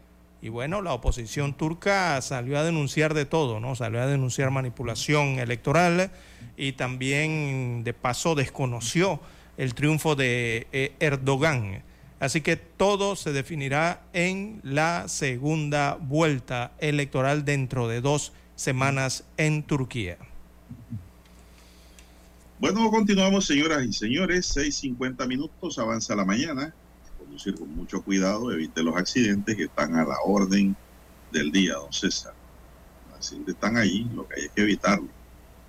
Un adolescente del sur de Florida, Estados Unidos, fue arrestado bajo acusaciones de falsas amenazas de bomba mm. realizadas por teléfono contra varias escuelas del condado de Broward y el aeropuerto internacional de Fort Lauderdale, Hollywood, lo que obligó a evacuaciones inmediatas, informa los medios locales.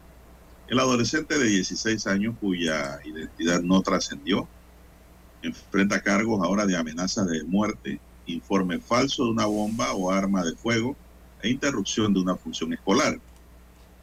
El menor fue arrestado en menos de 24 horas, don César, y fue llevado al Centro de Evaluación de Menores para su procesamiento de acuerdo con la televisión local NBC 6. Una vez hechas las amenazas, las oficinas de seguridad, don César, iniciaron investigaciones y dieron inmediatamente con el lugar y quién era el que portaba el teléfono con que, y el que hizo las llamadas. Mire usted la diferencia, don César, con Panamá. ¿Cuántas horas llevamos aquí esperando que arresten a alguien por la... Por la amenaza de bomba. Falsas bombas del, del jueves fue, ¿verdad? Sí, en colegios particulares internacionales. En los colegios particulares, llevamos más de 24 horas y no pasa nada. Allá en 24 horas dieron con ese muchacho de una vez. Según los investigadores, en la mañana del viernes el adolescente llamó al número de emergencia 911 y dijo al operador que estaba a punto de hacer un atentado con bomba en una escuela de enseñanza media y afirmó que el atentado ocurriría en unas dos horas. La investigación reveló que en las horas siguientes se, avisó a los servicios de seguridad y él ahora detenido realizó falsas amenazas de bomba a otras escuelas secundarias también, como al Aeropuerto Internacional de Fort Lauderdale, Hollywood, en el sureste de Florida, que interrumpió sus operaciones por ese motivo. Nos ha llamado la atención que la Junta Escolar ha recibido múltiples amenazas de bombas idénticas como medida de precaución. La Junta Escolar decidió evacuar Coral Glade High en el momento. Todo está a salvo. Siga las actuaciones, dijo en Twitter el viernes la policía de la ciudad de Coral Spring, en Broward. Bueno, la noticia es la rapidez con que la policía, don César, da con este amenazante y le abren cargo inmediatamente por estar llamando y haciendo eh, falsas falsas informaciones Así es, para aterrar, para asustar. Bien, las las 6.53 minutos de la mañana en todo el territorio nacional. En Asia, don Juan de Dios, en China. Oiga, en China condenan a cadena perpetua, allá en China, a un ciudadano estadounidense. Lo han acusado de espionaje y le aplican la cadena perpetua. Así que el Tribunal de la Ciudad China de eh, Suzhou, esto queda al este de ese país asiático, sentenció el día de ayer, no, perdón, hoy es la sentencia, acaban de darla, eh, al ciudadano estadounidense John Chin Wang Leong eh, a cadena perpetua, lo han condenado por espionaje. Así que Leng, eh, de 78 años y residente permanente en Hong Kong, fue arrestado en abril del 2021. Eh, el tribunal que no facilitó más detalles sobre la naturaleza de los delitos cometidos por el condenado decretó además la confiscación de bienes personales de Leng eh, por valor de 500 mil yuanes. Eso viene siendo unos 71 mil dólares aproximadamente. Eh, la sentencia se produce después de meses de tensiones entre Pekín y Washington, esto en aumento a raíz de, de, asuntos como el globo de origen chino, ¿se acuerda? Ese globo que fue abatido en territorio estadounidense. Bueno, los eh, desencuentros también con respecto a Taiwán y la guerra en Ucrania, además de la posible prohibición de Estados Unidos de América a la aplicación del video de China, eh, que es el TikTok. To- ahora llega esta sentencia a cadena perpetua de un ciudadano norteamericano allá en China. Todo esto se va sumando, don Juan de Dios. Recordemos que allá China tienen ley antiespionaje, ¿no? También eh, por incluir la colaboración con organizaciones espías y sus agentes en la categoría de espionaje. Esta es la que han utilizado entonces para aplicarle a este ciudadano norteamericano de nombre John Xinhuang Leng. Ha sido condenado a cadena perpetua. Esto seguramente va a tener alguna réplica por parte de los Estados Unidos de América. Don Juan de Dios, ¿qué más tenemos? Bueno, no, me imagino que en cualquier momento Estados Unidos también va a agarrar otro chino por acá y va Por California, por acá. también darlo a conocer como espía. Eh, Acuérdense que en Estados Unidos existía hasta un una justicia bruja china con la que ellos procesaban a sus propios chinos así es. allá en Estados Unidos. Uf, esto de lo que traen llevan. Bueno, don César, son las 6:56 minutos. La Asamblea Nacional, don César, convocó para el próximo martes, o sea, mañana, a los legisladores para una sesión en la que se, se va a desarrollar el juicio político contra el jefe de Estado, Guillermo Lazo, a quien la oposición lo acusa de presunto peculado, don César. Estamos hablando de un expresidente de Ecuador, ¿no? Esta audiencia inicia mañana. Con base en la ley orgánica de la función legislativa y por disposición del presidente del Parlamento, Virgilio Saquicela, el secretario general de la Asamblea convocó a la 872 del Pleno, que tendrá lugar a las 10 de la mañana de este martes en la sede de la función legislativa en el Cantón de Quito. De acuerdo con la convocatoria realizada el domingo, el primer punto del día es el himno nacional, dice, el segundo es el juicio político en contra del presidente constitucional de la República, Guillermo Alberto Santiago Lazo Mendoza. Según la oposición, Lazo incurrió en un supuesto peculado al tener conocimiento de presuntas irregularidades en un contrato firmado por la empresa estatal Flota Petrolera de Ecuador y la firma privada Amazonas Tanker y no haber actuado para evitar mayores perjuicios para el Estado. En cambio, la defensa del presidente sostiene que los contratos fueron firmados bajo el anterior gobierno del expresidente Lenín Moreno y que bajo el mandato de Lazo se pidió una revisión a la Contraloría para renovarlos bajo las condiciones y observaciones realizadas por este organismo. Mire cómo esto, y a Lenín Moreno no lo ha llamado. Sí. Bien, las 6.57 minutos de la mañana en todo el territorio nacional. Mire esta noticia, don Juan de Dios, que ocurre en Sudamérica. Oiga, están restringiendo la compra de los chilenos en Argentina. Dice que se quieren llevar el supermercado entero de Argentina. Los chilenos, y la gente se preguntará, pero ¿cómo pasa eso? Bueno, es que pasa en la frontera, don Juan de Dios. Han calculado entonces en Chile que unos 5.000 chilenos viajan a diario a la provincia de Mendoza, en Argentina. Pasan la frontera, ¿no? Y eh, los supermercados mayoristas eh, de esta provincia de Mendoza, entonces, han decidido poner restricciones para la compra de los extranjeros, principalmente en los supermercados, don Juan de Dios. Eh, y es una escena que se repite y se ha vuelto común, especialmente en Mendoza de Argentina. recordemos que Santiago de Chile está a seis horas de Mendoza. Eh, y lo que ocurre es que la ciudad trasandina recibe cada vez más chilenos que se benefician del tipo de cambio y el precio del dólar en Argentina. Y entonces los chilenos viajan para hacer compras de variadas mercancías, principalmente el supermercado, don Juan de Dios. Le sale más barato comprar en Argentina que en el propio Chile, por eso se trasladan hasta allá. Así que los datos oficiales eh, de la Delegación de Migraciones de Mendoza en Argentina señalan que los visitantes en abril rompieron récord los visitantes chilenos. Dice que fueron 194.345 personas que ingresaron desde Chile en menos de un mes eh, y de esos el 80% iban a hacer compras al por mayor para eh, tratarse de traerse de vuelta a, Chile entonces las mercancías. Eso significa entonces que más de 5 mil chilenos atraviesan la frontera entre Chile y Argentina para ir a comprar a Argentina a precios más baratos. Eso se ha vuelto muy popular, don Juan de Dios. Eh, y también ocurre en varios países del mundo, ¿no? En Europa ocurre mucho, incluso aquí en Panamá. Recordemos cuando el Colón se cayó en Costa Rica, eh, los panameños viajábamos allá también, ¿no? A comprar más barato. Bien, eh, tenemos la conexión directa desde Washington, Estados Unidos. Hacemos la pausa. Noticiero Omega Estéreo. El satélite indica que es momento de nuestra conexión. Desde Washington, vía satélite. Y para Omega Estéreo de Panamá, buenos días, América. Buenos días, América. Vía satélite. Desde Washington.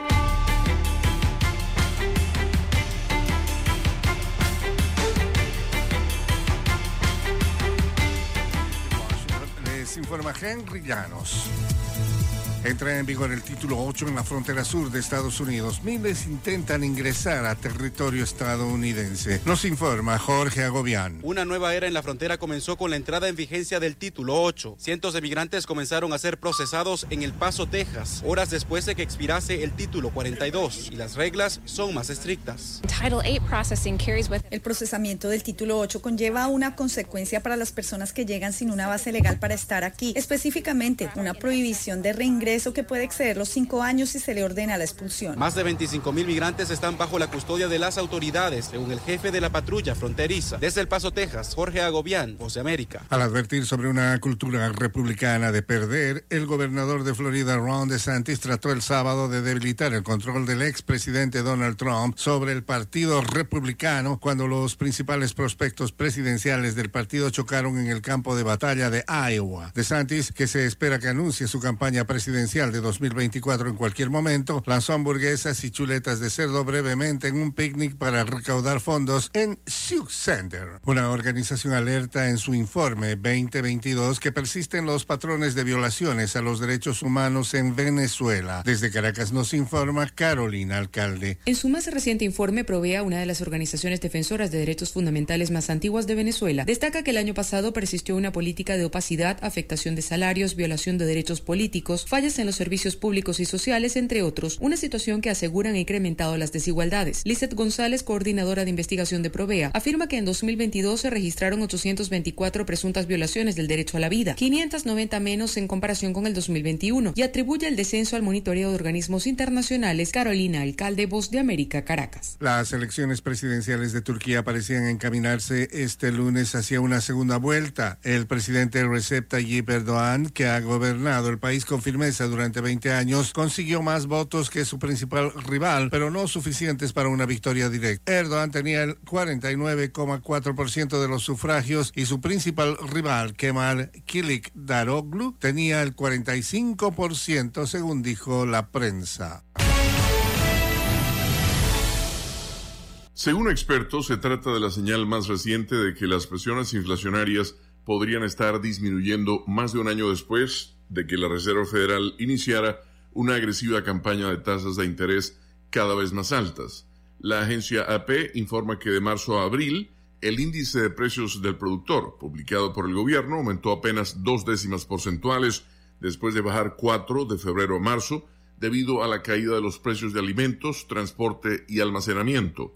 En comparación con un año antes, los precios mayoristas subieron solo 2.3%, la décima desaceleración consecutiva y la cifra más baja desde enero de 2021.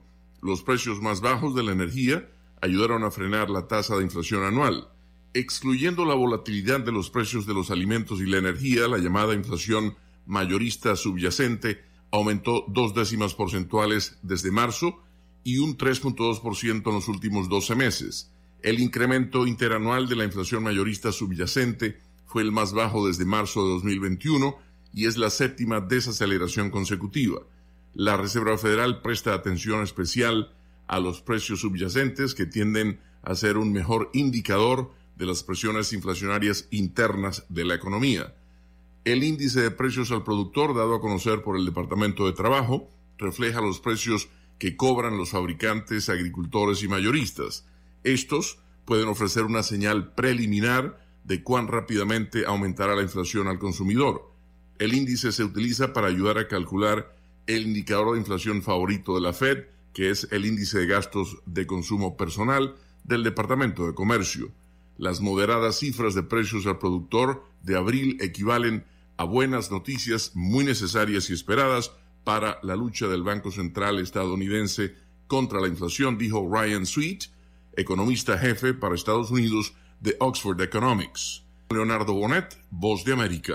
Desde Washington vía satélite y para Omega Estéreo de Panamá hemos presentado Buenos Días América. Buenos días América, vía satélite desde Washington. Para anunciarse en Omega Estéreo, marque el 269-2237. Con mucho gusto le brindaremos una atención profesional y personalizada. Su publicidad en Omega Estéreo. La escucharán de costa a costa y frontera a frontera. Contáctenos 269-2237. Gracias. La información y el análisis en perspectiva. De lunes a viernes, de 7.30 a 8.30 de la mañana. Con Guillermo Antonio Adames, Rubén Darío Murgas y Camila Adames Arias. En perspectiva. Por los 107.3 de Omega Estéreo. Noticiero Omega Estéreo.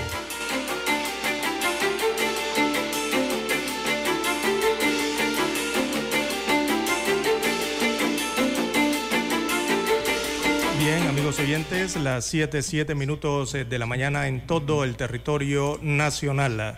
A esta hora establecemos el contacto directo vía Zoom con David Smith, gerente regional de negocios de Tecnasa.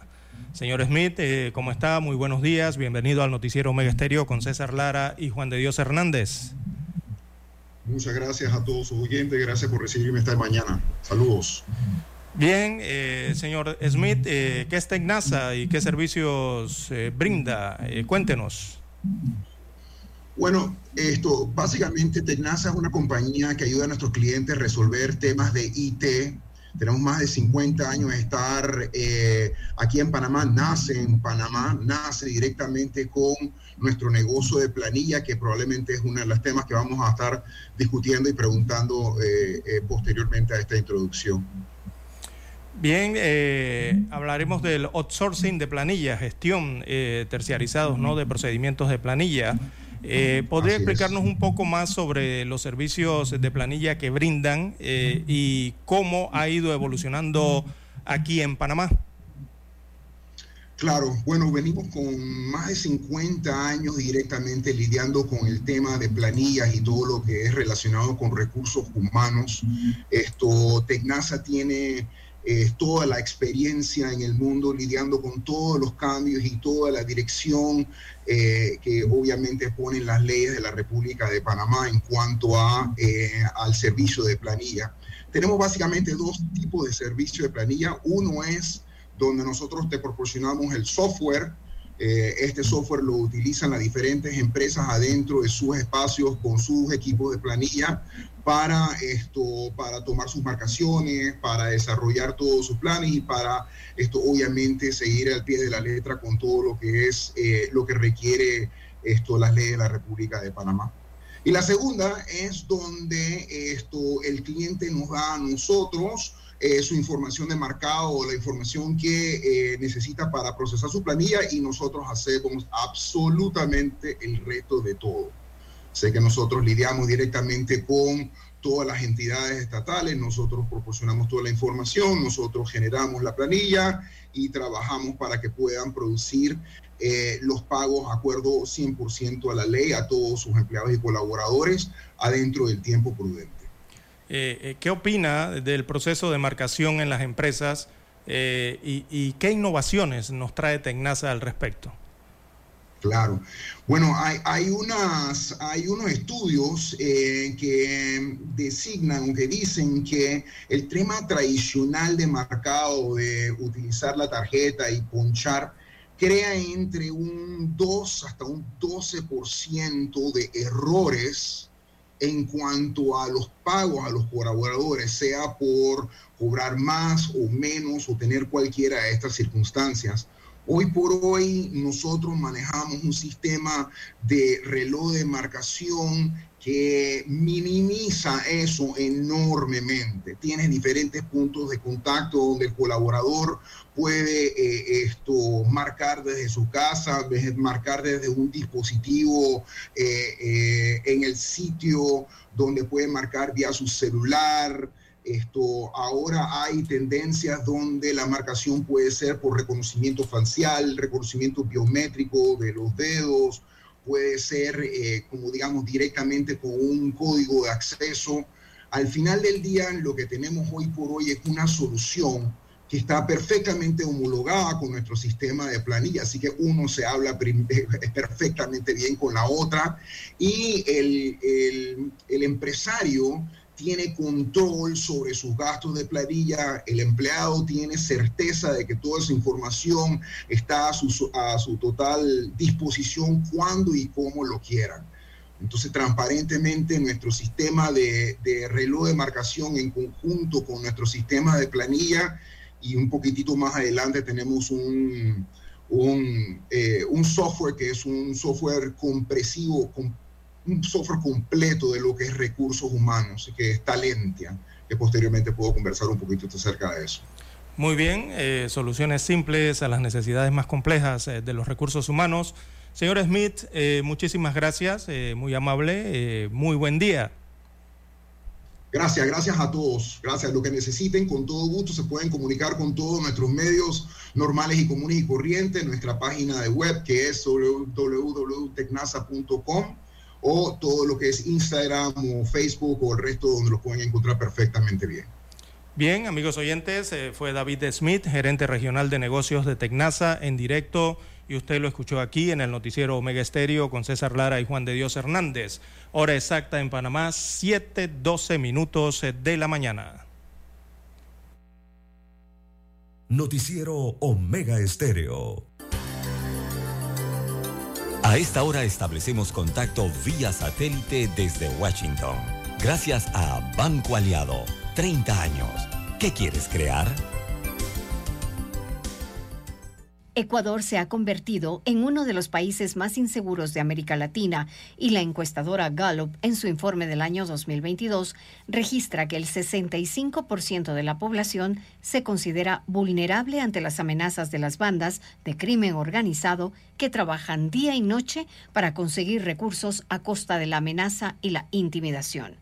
Esta vez son los médicos y personal sanitario de los hospitales públicos quienes piden ayuda al gobierno para garantizar su seguridad. Inclusive solicitan la militarización de estos sitios. David Montenegro, médico rural de la provincia del Guayas, una de las más violentas, señala en lo que son en el sur de la ciudad, que salen con temor a trabajar por la inseguridad del país, lastimosamente hasta vacunas a los médicos jóvenes. Y no tenemos hasta para dar vacunas para la seguridad. Las bandas delincuenciales se han tomado barrios enteros de las ciudades más pobladas del país para exigir pagos a los comerciantes a cambio de no atacar sus negocios. Se los conoce como vacunadores. El presidente del Colegio de Abogados de Pichincha, Paul Ocaña, menciona que el Estado debe proteger a la ciudadanía. Esto por el decreto que emitió el presidente Guillermo Lazo que autoriza el porte de armas. Es una responsabilidad del Estado tener la seguridad de la sociedad civil. Existiera esta posibilidad de porte de armas, la violencia sería mayor. La policía da cuenta diariamente de la incautación de drogas, armas, captura de jefes de bandas delictivas, pero esto aún no es suficiente para garantizar la seguridad. El sicariato es uno de los delitos más comunes en el país.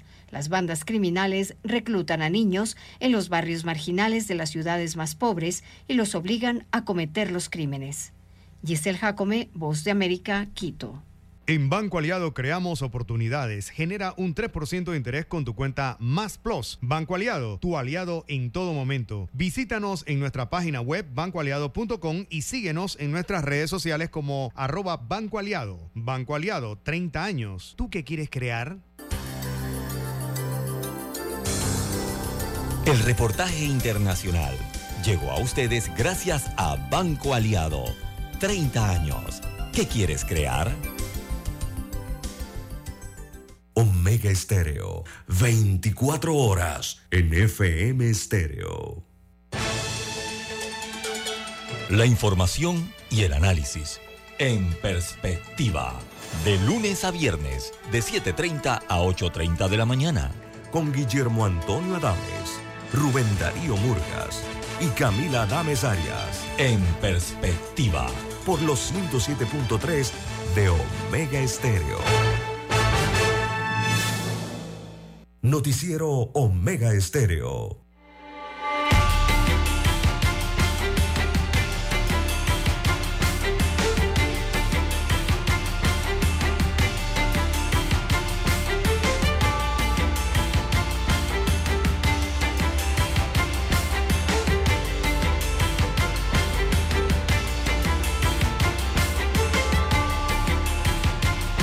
Continuamos, señoras y señores, y entramos a la recta final de su noticiero Omega Estéreo, el primero con las últimas, un noticiero diferente para gente pensante, gente inteligente. Bueno, César, el tema de la detención de un sujeto en Chiriquí eh, por presuntos cargos de violación y eh, femicidio tomó fuerza este fin de semana cuando Kenny Alberto Quintero Cedeño de 50 años, ahora está preocupado por su seguridad dentro de la cárcel de David, luego que el juez le ordenara la detención provisional por el femicidio y violación cometido en perjuicio de la niña Lina Fabiola Rojas Grajales, de 10 años. El imputado ahora teme su ingreso a la población penal, por ello solicitó seguridad, pues teme lo que le pueda pasar, manifestó la abogada querellante Birmalici Lescano, quien agregó que llegaron por un delito, pero ahora lo investigan por dos. Todo apunta que Kenny Alberto Quintero presuntamente abusó también sexualmente de la niña, de Lina, y eso lo comprobaron según los informes por los fluidos corporales que quedaron en el cuerpo de la menor. Entonces, bueno, esto es Sí. una prueba científica contundente, don César. Así es que se los cuales al ser cotejados con las pruebas de ADN confirmaron que él es el sospechoso del macabro crimen. Uh. Y eso es contundente, eh, don Juan de Dios, esas pruebas. ¿ah? La prueba, esa prueba es un láser. Mm. Justicia, pido justicia, ya lo demás lo hablará la abogada, dijo María Grajales, madre de Lina, mientras que su padrastro Fabio Rojas, con el rostro inclinado, solo dijo justicia, en momentos en que llegaron a la audiencia acompañados de la abogada Lescano. El juez de garantía, Roger Ibarra, pasó su decisión al considerar la naturaleza y la gravedad del hecho, aunado a los riesgos procesales tales como peligro de fuga, peligro de destrucción de pruebas y peligros para la comunidad. El fiscal de homicidio y femicidio, Hernández Jesús Mora, manifestó que hay elementos suficientes que sustentan tanto el femicidio como la violación. Además, no se descarta que otras personas puedan entrar en el proceso en calidad de cómplices. Cabe mencionar que el imputado fue asistido por el abogado defensor público René Iglesias. Increíblemente, Kenny, quien es el presidente de la cooperativa de trabajo arenera el 10 de febrero, antes de su muerte, de Lina dio entrevista a los periodistas, don César. Eso se difundió ayer en redes sociales, las vi. Y pidió a los padres que cuidaran a sus hijos, don César. Eh, lo entrevistaron como vecino. Sí. Kenny se mantendrá ahora detenido provisionalmente seis meses en el penitenciario en el Icaco, corregimiento Chiriquí. Esto ocurrió el 9 de febrero cuando la niña Lina desapareció de su casa como a la una de la tarde. Luego de aproximadamente tres horas fue hallada, golpeada, inconsciente dentro de una vivienda abandonada. La llevaron al hospital donde estuvo recluida por dos días y después falleció, producto del trauma cráneoencefálico. Uf. Así Bueno. que esto ocurrió en Chiriquí, don César. Sí, y, Y este señor tiene un problema que enorme. está implicado, don César, seriamente. ¿eh? Sí, porque autor de femicidio y poder- autor de violación a menor de edad, a una niña de 10 años de edad, ¿no?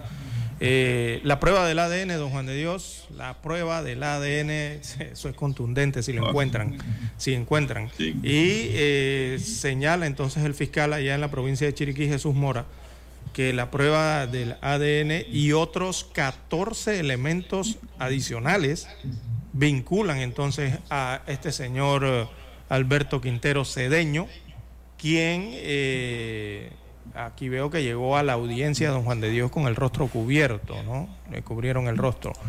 Eh, pero imagínese usted, tienen la prueba de ADN y tienen 14 elementos más. Difícil que se salve, ¿ah? Cuando esto está así, eh, don Juan de Dios, sobre todo con esa prueba de ADN, muy, muy difícil que él se zafe de eso, ¿no? Eh, por supuesto que el- los pacientes cuando llegan a los hospitales en estas condiciones, son si son niñas o niños menores de edad y los médicos sospechan que ha existido algún abuso, eh, don Juan de Dios les practican todas estas pruebas eh, cuando llegan a los hospitales y las tienen allí. Así que, don Juan de Dios, este señor de 54 años es directivo de la cooperativa de trabajo La Arenera. Esa es la COTA que queda allá en el distrito de Alange y estaría entonces imputado, ya no es implicado, esto es imputado directo por el atroz eh, crimen de eh, la niña Lina, la niña de los ojos hermosos, color miel.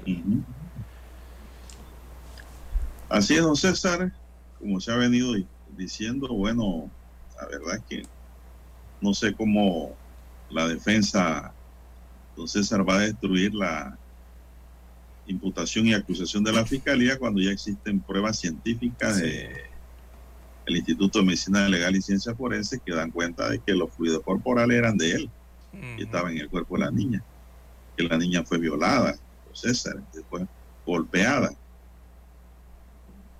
Creo que esto aquí lo que van es a buscar algunos cómplices que pudieron haber sabido del hecho y se quedaron callados, ¿no? Eh, pero sí recordamos que aunque los familiares supieran, ellos no están obligados por constitución y ley a denunciar a un familiar hasta el cuarto grado de consanguinidad, dice la norma. Pero si hay un alguien, un amigo, un vecino, algo que sabía y guardó silencio, puede quedar implicado César también por omisión, penalmente hablando.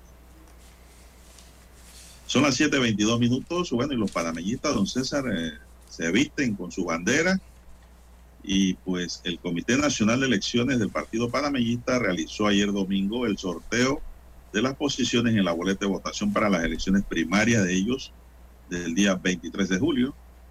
Eh, Jonathan Carrillo, presidente del Comité Nacional de Elecciones Panameñista, explicó que las postulaciones cerraron con una postulación para el cargo de presidente, que es de Blandón, ¿no? José Isabel Blandón, Figueroa. 71 para diputados, 109 alcaldes a nivel nacional, 815 representantes y 11 concejales, haciendo un total de 1.007 candidatos. Las posiciones dentro de la boleta se dieron para el cargo de presidente, diputados, alcaldes, representantes y concejales. Este sorteo se realizó ante la presencia de la Dirección General de Organización Electoral y de los delegados electorales. También estuvieron presentes precandidatos a los distintos puestos de elección popular y el próximo miércoles 17 de mayo se publicarán en el boletín electoral el resultado oficial del sorteo. Los que quieren saber pues la posición y los números, eso será, será el 17 de mayo que se dé a conocer en el boletín electoral, don César. Los precandidatos podrán realizar sus campañas políticas desde el 22 de mayo al 20 de julio, mientras que para el mes de junio, desde el 8, el Tribunal Electoral dará a conocer los centros de votación habilitados en tanto, el 10 de julio, el Comité Nacional de Elecciones entregará las credenciales a los representantes de los precandidatos al puesto de elección, no César. Así que los panameñistas se activaron ayer, pues, con mira a sus próximas elecciones primarias. primarias, exactamente. Bueno, y es que ya viene próximo el mes de julio, don Juan de Dios, también, en que el partido político país también el partido político MOCA, que es el movimiento eh, eh, Nuevo Camino, ¿no? Y también... Otro camino. Otro camino, perdón, sí, eh, MOCA. y también bueno, el y otro... Nuevo Camino también. Sí, exacto. Y el otro es el partido Alianza. Bueno, y también el Partido Popular, según veo aquí el calendario, en julio, entonces estarán escogiendo a sus candidatos. Esto según los datos que se observan en el Tribunal Electoral en el mes de julio próximo, entonces los partidos políticos constituidos, los cuales eh, no realizarán elecciones primarias, tendrán sus dirigentes eventos eh, partidarios para escoger su oferta electoral. Esto es rumbo a las elecciones del 2024, 5 de mayo del 2024. Eh, el Partido Popular tiene agendado para el 16 de julio su Congreso Nacional donde se definirá entonces la candidatura presidencial de Martín Torrijos, así como los candidatos a diputados, alcaldes y representantes de corregimiento.